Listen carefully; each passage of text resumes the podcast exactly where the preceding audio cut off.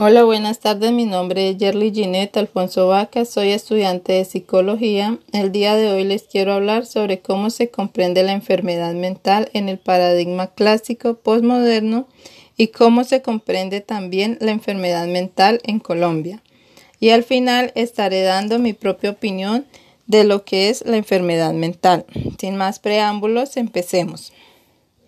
Según Foucault, en un inicio la enfermedad mental o locura se comprendía solo en el ámbito religioso, donde a la persona trastornada se decía que estaba poseída por algún ser divino, mágico o demoníaco, el cual debía ser apartada de la sociedad porque ya no era digno de pertenecer a ella. Al ser apartada, perdía todos sus derechos como ser humano y eran encerrados en manicomios donde los ponían como conejillos de indio para experimentación con los tratamientos que iban surgiendo nuevos. A esto se le conoce como el paradigma clásico.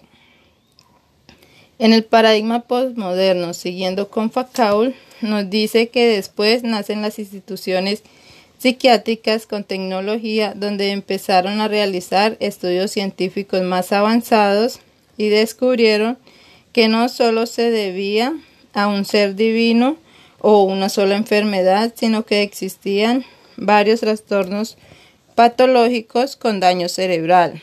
Desde allí empezaron a ver al enfermo mental no como un ser desechable, sino como una persona con problemas, la cual podían ser tratados con terapia psicológica y otros con medicamentos mejorando así la calidad de vida de las personas con enfermedades mentales.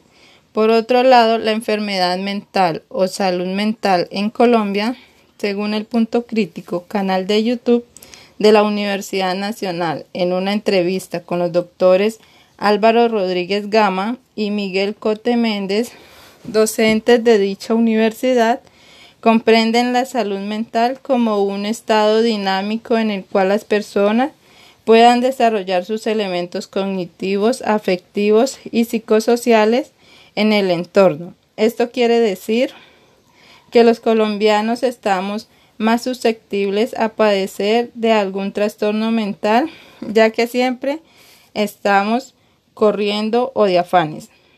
La enfermedad mental pertenece a la política de salud pública donde, es, donde se está buscando crear programas de promoción y prevención para mitigar el crecimiento de esta problemática.